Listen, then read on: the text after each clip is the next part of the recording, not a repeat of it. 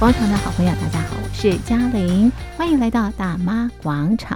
今天在广场当中，我们进行的活动是广场生活趴。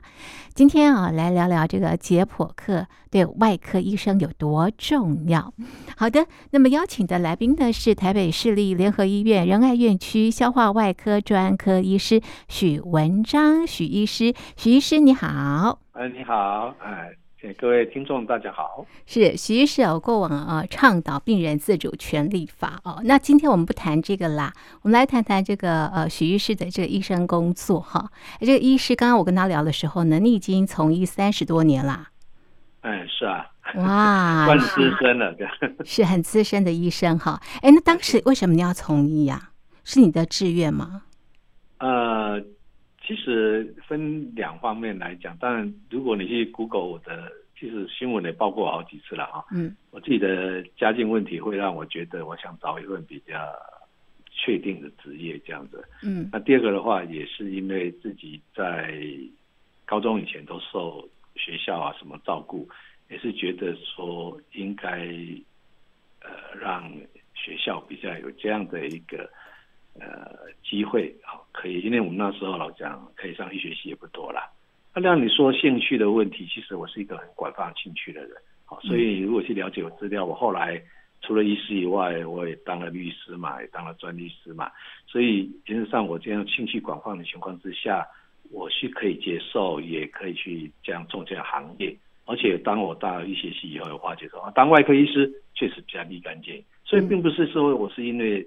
整个外在的环境，而是我自己内在的感受，跟整个给别人给我的恩惠跟回馈，我觉得当医师可以去帮助更多人。到现在我都抱这样的宗旨，所以我都回馈给学校老师，回馈我的亲人，回馈我的朋友，这是我一直到现在行医的宗旨。这样是好那。有这个外部因素、内部因素啊，所以你选择医师这个行业。但是呢，要成为医师啊，这个漫漫长路，首先要先考到这个医学系哈。然后呢，哎，经过几年，当时应该是呃七年，对不对？七年，对。对。那个六年制是现在最近才改的。Uh. 我女儿就是第一届六年制毕业了嘛。是。那你那个时候是七年嘛？是。对不对？好。然后呢，这七年哇，这个课业压力也不小哦。呃。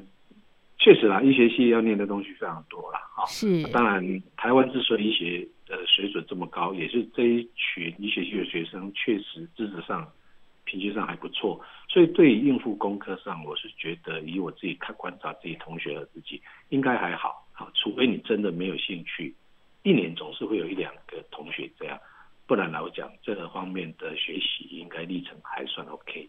是，哎，徐医师，你刚刚提到就是说呢，台湾的呃，这个医师或者是医疗的这个水平啊，相当的高，其实是跟整个的一个医学院的教育环境是有关，是不是？对，当然，其实我们政府其实也不是只有呃，我们自己国家的政府，包括其他的国家。对医学的投入，包括投资，哈，不管是教育训练各方面的投资，其实都是比其他的来的大。因为我们面对是人，我们面对不是机器，而且这样的一个环境里面，我们需要完整的去训练一个，呃，已经有具备可以去面对人、面对疾病的一个医师。所以我们老实讲。呃，不管是我们自己国家或其他国家，对医学环境、医学教育的投资，确实比其他的大学教育来的非常的大。哎，来比例来上来讲，也多了非常的多。嗯嗯嗯，是。那像呃这个呃许医师啊、呃、自己啊、呃、是外科啊，那么呃在过往学校念书的时候，呃长达七年的时间，我想啊呃比方病病理学各式各样的这个科目，你们都要呃这个呃这个非常认真的这个学习啊。不过呢呃里头有一门课啊。我觉得大家听了之后呢，都会非常的好奇。这门课呢，就是解剖学哈。那所有的这个医学院的这个学生都不能没有上这个医学系的这个解剖学哈。那呃，你们大概是在大几的时候上解剖学啊？好，一般呃，主持人你讲的解剖学，应该是指我们一般的大体解剖，就是整个人体的一个解剖。那这个看各个学校不同，以我以前的学校是在大二，嗯，好，那有些学校会在大三，嗯，所以看他自己的课程的安排，好，那就叫大体解剖。当然有些大体解剖如果，这个所谓我们的大体老师，并不是说只有在大二或者是一个学校大三去做大体解剖，他会继续使用到后来的，包括所谓的神经解剖。所以主要是在大体解剖跟神经解剖，大概有两年的课程都用不着这样。是，哎，徐医师，你刚刚提到你们的解剖除了大体之外，还有其他的解剖啊？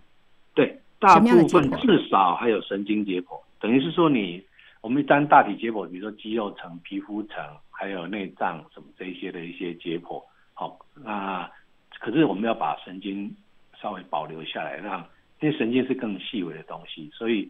等到另外一堂课叫神经解剖的时候，包括一般的周周围神经、脊椎神经，或者甚至是呃其他比较颜面神经或什么，这个会在另外一个课程继续这个呃大体会继续来做使用。这样是哎，为什么这个神经解剖要另外单独出来？它会牵动到什么样的一个疾病？嗯。因为神经的结果后面，呃，包括你想的疾病，比如说它牵涉到一些脊椎的疾病、周遭神经的疾病，还有颜面神经的疾病，这些跟一般的不一样。而且，老实讲，如果你这样全部把它混在一起，毕竟神经解剖比一般的大体解剖来的讲还来的细致，所以。我们在比较低，比如说大二的时候，就会说啊，你就先做一般的解剖，可是你必须把神经先保留下来，让大三去使用，因为他会学习到后面不同面对不同的疾病的时候会有不同的使用。但是神经解剖是更细微啊，所以会让你比较熟悉一般的结果以后，才开始上神经解剖。这样是，那一般的解剖指的是什么呢？呃，一般解剖学的话，就是从因为一个一个所谓的人往生以后，我们叫大体老师嘛，嗯，他原则上他就必须去解剖他，包括外在的皮肤、肌肉，好，那看到骨骼，好，那另外的话，身体里面不管是呃胸部里面的肺脏、心脏，还有肚子里面的一些其他的肠道的肝胆这些器官，都慢慢一步一步往内做解剖。所以大概至少都会有一个学期到两个学期的时间去做这样的一个解剖，慢慢让你了解人体的整个结构是什么。这样，哎，哦，就一边解剖一一边了解人体的这个构造。哎，对。哎，那了解了人体的构造，未来看病才能知道他生的是什么病吗？或者是牵动什么样的器官吗？呃，其实就像我们要了解一个疾病，就要了解它原来正常的样子嘛。嗯，你如果任何的东西都一样，也不是只有呃我们这，我们很多的行业，你要了解它不正常。比如说你你是一个经济学者，你要了解什么叫经济恐，呃经济崩更迭啊什么，你总要了解正常经济怎么走向。同样，我们对人体来讲，你要了解一个人生病哦，比如说你呃肝癌，那肝癌的样子的话，那你就知道正常肝是长什么样子，那位置在哪里？对，你要知道阑尾炎，就是我们以前叫盲肠炎。你想，你总要在解剖的时候，你就知道阑尾它是在右下腹长什么样子。所以正常或者是所有的正常的一些状态结构，是我们要面对疾病的第一点。知道正常，才会了解不正常；了解不正常，才会去诊断疾病，对不对？是你们啊、这个大体老师，你们在解剖的过程当中，大体老师的啊、比方他的脏器都是在健康的状态之下吗？还是要看个别的大体老师的一个状况？呃，除非一些很特别的状况，比如说我们这样讲啊，比如说你是自杀，或者是说呃感染的非常严重，或者是说不适合一般，比如说太胖太瘦这些的话，可能在让学生学习的时候有问题。不然，即使你是得癌症或得一般的疾病是没有影响，因为它其他部分还是正常。那我们会去标注说啊，它不正常的器官是在哪里，甚至它有可能不正常的器官在。他捐大体之前已经因为手术而去除掉了，所以这一些疾病不会影响我们一般的一些学习状况，因为它其他部分还是正常的。当然，每一个大体我们都会留下记录，也会去标注它原来不正常的地方在哪里。这样是，所以许医师，换句话说呢，同学是可以看到正常的状况跟不正常的状况。嗯，我我我刚才讲过，正常状况就是去学习整个的大体嘛。就是包括你的手脚、你的肚子的时候，可是它的不正常，比如说这是一个胃癌患者，他捐赠大体，是那胃癌的话，你不一定会看到胃癌，因为他可能在手术之前就手术掉。当然，有可能不分。但是如果你要看到这些不正常的，一般来讲，我不是在这堂课学习，哦，不在大体解剖，而在病理解剖。但是病理解剖就不是大体了，病理就可能你看到是一个器官，比如说肝的器官，肝癌在上面，那我们在做显微镜下把它切片下来去看，那这是另外一个叫解剖，病理解剖。那就不是一看到一个尸体，而是看到一部分一部分这样。是，所以大体解剖，我可不可以这样讲？就是说呢，同学在上这门课的时候呢，其实是看到呃人体的构造、呃，它原本该有什么样的样子，或者是脏器该有什么样的样子，那知道它正确的样子，才能够判断未来有人生病的时候呢，哎，怎么样的情况之下是不正常的？哎，是的。哦，是，哎，那许医师，呃，你们除了解剖大体之外，会解剖动物吗？以前在医学系啊，当然有。我我刚才不是讲说大二嘛？哦、像我，我用自己的例子，因为有些在大三，可能这些相关课程会比较后面。是、哦，我们在大一的时候，我们是生物课，那时候不叫解剖课。我们是在生物课里面，我们大一上我们是解剖青蛙，从最小开始嘛，对不对？嗯。然后大二、大一下是解剖兔子。嗯。而且我们解剖以后，除了了解它整个的一样，好皮皮肤构造、肌肉构造，我们最后要把骨骼要做成模型。嗯。再把它复原成一个模型这样子。嗯。所以这大一课其实是是一个进出入阶啊，啊，就是让你从小动物从。像我们是青蛙跟兔子开始，那等到大二之后就开始对面对人体这样。是哦，所以它是一个入门，对不对？解剖这些小动物是个入门。然后呢，你有了这样的一个呃经验之后，才能够呃解剖大体，是这样吗？哎，是这样，因为所以我们的课程安排都是一年一年都是循序渐进啊，有大体解剖，才有后面的时候会刚才讲神经解剖啊，有这些以后我们才有所谓的病理解剖这些啊。这不都不都要一步一步的往课程，所以为什么呃医学系要念那么多年？是真的很多东西必须要了解这样。是啊，为什么要这样循序渐进？刚刚提到就是说呢，呃，大一的时候先解剖这个小动物，然后大二才解剖这个大体，为什么要这样的一个顺序啊？第一个的话，你没有一个基本的功，你原来后面我们这样讲好了，你连一个兔子、青蛙你没有去学习好，不管是你的技巧或者你的态度。嗯嗯，好，技巧就是说，你知道怎么去做一步步一步的解剖，态度就是你面对这一些，你怎么样去把它在解剖的过程把它整理好或什么。等到你真的面对我们人体的大体的时候，第一个你解剖会很谨慎嘛，这样你就破坏了一个我们讲他们捐赠那时候为了我们的医学生去学习捐赠这样一个大体被你浪费掉。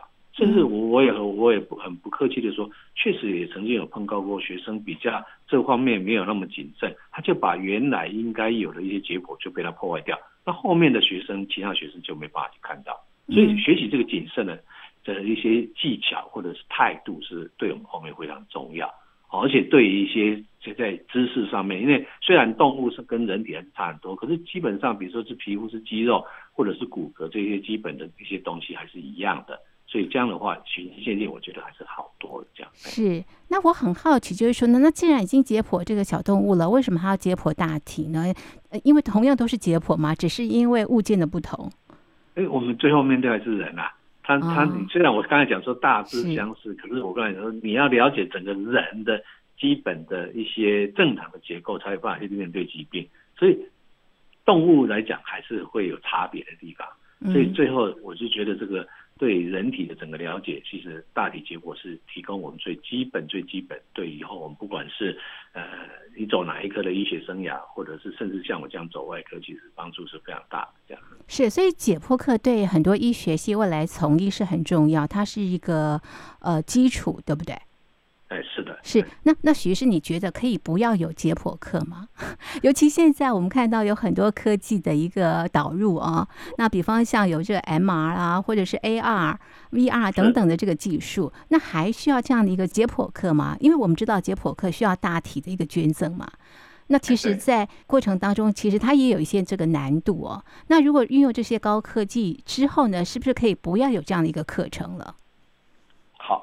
这个我来讲，就是说应用高科技当然不是我那个时代的事情，但是对于我自己的小孩当医生这个时代，他们确实运用比我们以前那个时代更多的高科技，也让他们在学习上的话可以更精准。可是再怎么样，他不管你想着 AR、VR 或者什么样的东西，它还是没有一个实体的一个概念，它几乎等于实体，所以我觉得它是一个辅助性的东西。就像现在我们常常讲说 X 光啊，不用靠人啊，不用靠什么东西，也许用 AI 就可以去做诊断，可是它还是不是一个人去做的一个诊断，所以这一些东西的话，只能当做一个辅助的工具。那真正的话，如果你真的要去接触，还是以一个实体的东西能够影响最大。它不是只是让你在，呃，我们想着学习的技术上，或者是说认识结构上的问题而已。我们不要这样讲好了。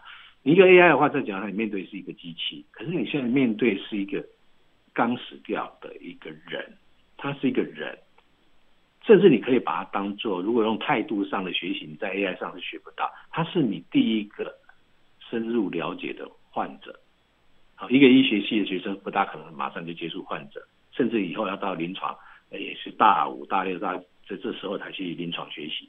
所以他是你一个真正是认识他的一个患者，你借由它来认识人体，你借由它来了解生命生跟死。我觉得这中间。不是单纯只是一个学习跟技术来 AI 来取代，它可以让我们深入的了解。所以现在我们当然知道尸体的部分越来越不容易取得，可是越来越多的学生只能分配一个实体。可是除了这些 AI 来帮助我们，因为他们太多人必须学习同一个实体以外，可以做个辅助工具，确实有它的需要。可是当他去接触这个时候，我觉得让他们留下一个真正心里面怎么去面对未来的医学生涯。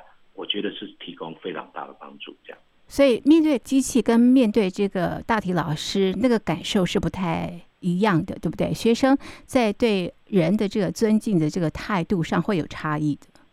一定差异非常大。我觉得这个是真的，作为一个医学的，如果要走医学领域，一定要学习的东西啊。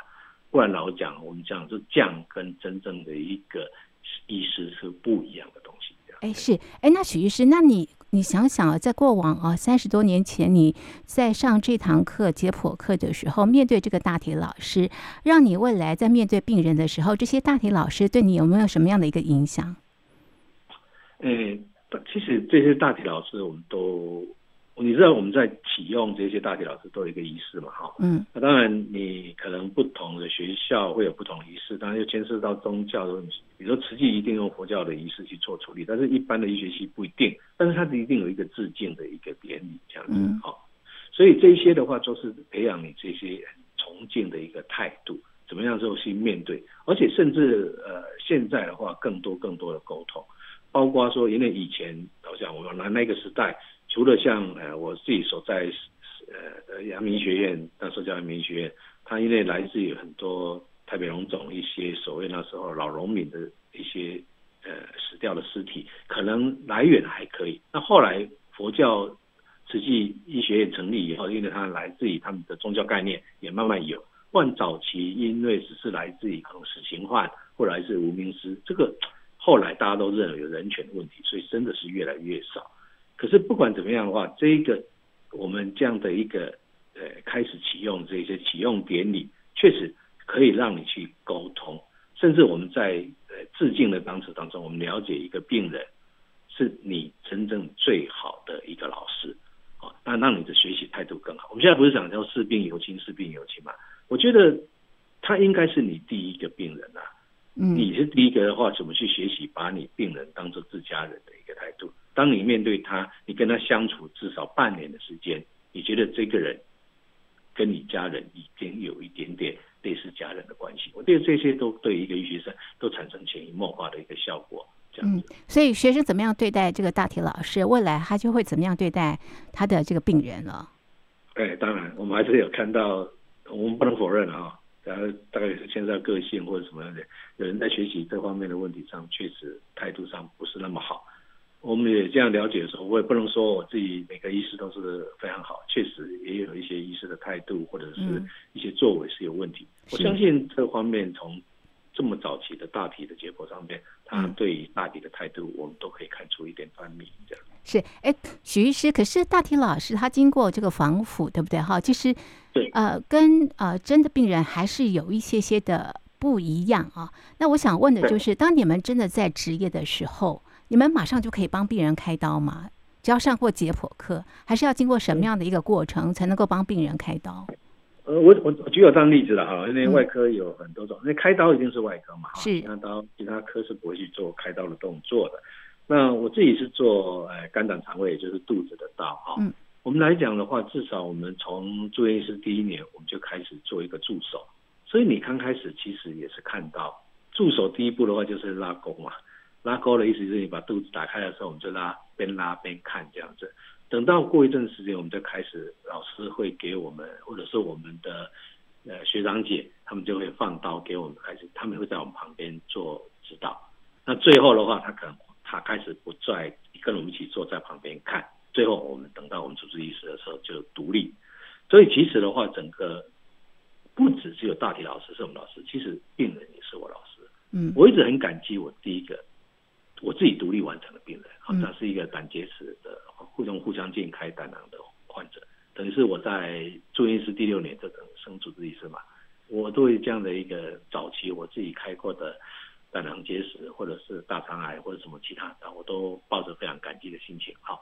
早期我们只是一个助手，后来能够独立作业。其实这一些人，呃，愿意让我们来开，愿意让年轻的医师来开，其实这种态度跟那一些大体老师是一样，我们都必须要对抱得非常感激的。好，如果真的每一个人都不愿意让这些年轻医师来开，只找资深的医师的话，其实这个医学是不会进步的。好，当然一开始如果你是找资深，当然是很资深带之前，可是。这些之前总有独立的一天啊，所以不管怎样环环相扣，早早期的大体老师，后来的病人，其实我觉得都是我们的老师。嗯，是，所以也就是有过去在医学院这样的一个解剖课的这个基础，所以当你到医院在旁边拉钩的时候，你才看得懂医师在干嘛，对不对？主治医师。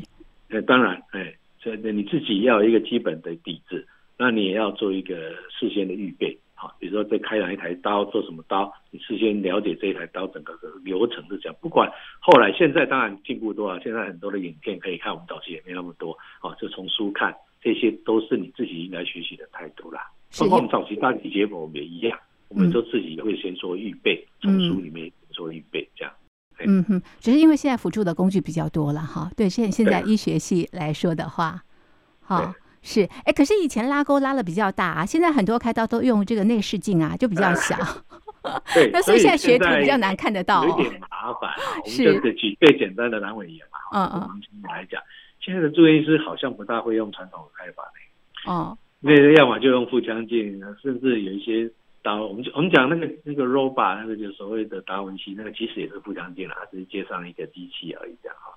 所以他们反而会开腹腔镜，不会开传统。其实这个不是不好了，因为科技的进步，可是总有碰到 trouble 的时候，就你碰到没有办法克服，我必须用传统方式去解决你没办法克服的你的时候，反而这些医师就没办法。所以我一直在觉得说，这样的状况，不管是用传统手术或者是比较先进的手术，其实都应该要学，而不是把传统手术放在这样，碰到一些紧急状况的时候，你反而不会处理这样。对，哎，真的病人的这个病况千变万化，对不对？哈。对。所以要使用什么样的方法都不一定，没有一套公式的。对不对？不是说花多钱就好，不是用最新的科技就好。而且即使我给你花钱的用最新科技，也有可能达不到，必须要回到传统的。所以我常常在解释病情沟通的时候，我都会解释到这一点。好，虽然我可以给你用，可是真的有很多不确定的因素会回到传统啊，不然他会觉得说啊，你为什么不用这个？好，你为什么不用那个？呃，就是所谓微创啊，这样大家很喜欢这个字叫微创。那其实很多东西需要微创嘛，啊，那个我们讲个笑话好了，比如说我我开痔疮，你觉得微创是什么？我们微创是说伤口小开得到或者怎么样，可是明明它的东西就在那个地方，你怎么用微创这个字？啊，当然我们只能说这是器械的不同，这样哈。可是对病人来讲，他们就是得到这样的一个。呃，一个外在的，不管是来自新闻或来自什么的资讯，我们必须再重新的跟他建立这样的一个沟通的过程，跟真正的医学的资讯，这样。对对啊，这还蛮重要的，对不对？哈。所以治疗的方法很多，怎么样的这个方法对你是最好的？要挑那个最好的这个方式，不一定要是新的这个科技，有时候传统就很棒的，对不对？对，还是要看他不同的病况或不同的状况，这样。当然，医生必须要给他好的沟通。所以现在才有一种新的态度和方法，就是倒是我三十几年前没有学，那现在新的医师我们都在教他们学，叫做 SDM 叫 Share Decision Making，就是共享医病决策。Share Decision Making 这个东西在互动的过程当中，你怎么样让病人有一些选择？那在选择之前，你主要让去知识，因为老讲，医学知识是不可能在很短的时间让你完全了解。可是总要让他多了解一点，来弥平你跟他之间对于专业知识在沟通过程的差距。你觉得这是不是很重要嘛？如果你连再怎么讲，结果只是沟有沟没通，就是表示你没有在这个过程当中，让你的一些医学知识，让另外一方病人方能够尽量去弭平跟你之间的差距。尽量这样子，对，是。那就医生来讲的话，我们刚刚也提到，虽然说现在有很多的科技了哈，所以呃，这个新一代的医生可以运用，但是也不能荒废我们刚刚提到的传统的一些这个手术的一些这个技巧。哎，对，所以从这个一些技巧是，尤其现在即使你都用新的技术，这些技巧是让你在碰到一些很意外的状况，或者是不确定状况或紧急状况的时候，是可以让你让守住病人的。能够不产生太严重的伤害或死亡的一个基本的功，这样。嗯，所以推到这个医学系的话，这个解剖学就很重要了哈。啊，当然，哎，这是绝对是你所有时候要以后要面对病人的一个最基基本的一个技术或者一个你要有了解的一个学识，这样。就是它是根本，对不对？有的是根本再去变那个花招。当然，好，医生啊，我我最后要请教您，就是说呢，在您从医的三十几年的这个过程当中，您是外科嘛啊，这个呃消化外科专科医师啊，你曾经碰到什么样的手术是非常的棘手？然后呢，你是怎么样处理的？好，其实，在我们的消化外科里面的手术最难处理的是胰脏癌啊，好。嗯那胰脏癌它的手术非常大，所以今天跟我们今天这个主题大体解剖其实非常有关系。因为胰脏癌不是说把那块胰脏长肿瘤这么切掉就算了，因为胰脏的位置在解剖学上是一个很细致的结构，它会连接你的胆道系统，它会连接你的胃的系统，它会连接你的小肠系统，好，所以整个都是连接在一起。所以换句话说，你如果要去切除这一个胰脏的。的癌症的时候，你必须从此破坏掉你的胃的一部分、小肠肠的一部分、胆道的一部分。好，所以这个在解剖上你就必须要非常了解，所以花的时间也非常多。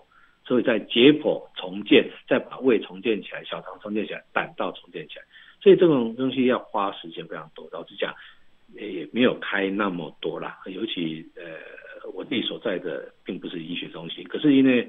仁爱在这肝胆肠胃方面也算蛮强，所以我们都会开得到。另外一个的话就是一些重大伤害，比如我曾经开过一个，我们也不讲名字，就是被某位艺人伤害的一个，他们大概是停车争执或什么，反正就是因为被他伤害，造成肝脏整个大出血跟破裂，哦，休克或怎么样。那确实在肝跟胆的系统里面，我们必须要用紧急的状况去做止血处理。这时候你的解剖的一些。呃，对于一些整个肝脏的胆道的解剖，还有血管的走向，就变得非常重要。我们很庆幸这个年轻人后来，呃，虽然我们输了一万多 CC 的血，他也救了回来，也让那一个艺人免得因为这样哦造成一个杀人罪的情形。那我们也很庆幸的话，呃，这样的一个情形，因为我们所学的东西，可以让这样一个病人呃生命可以回来。虽然他必须要折腾了非常多个月，因为输了一万多 CC，一定有很多并发症会出来。嗯。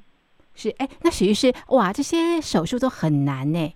那你们在呃开刀之前，要不要先模拟啊，或者是怎么样沙盘推演？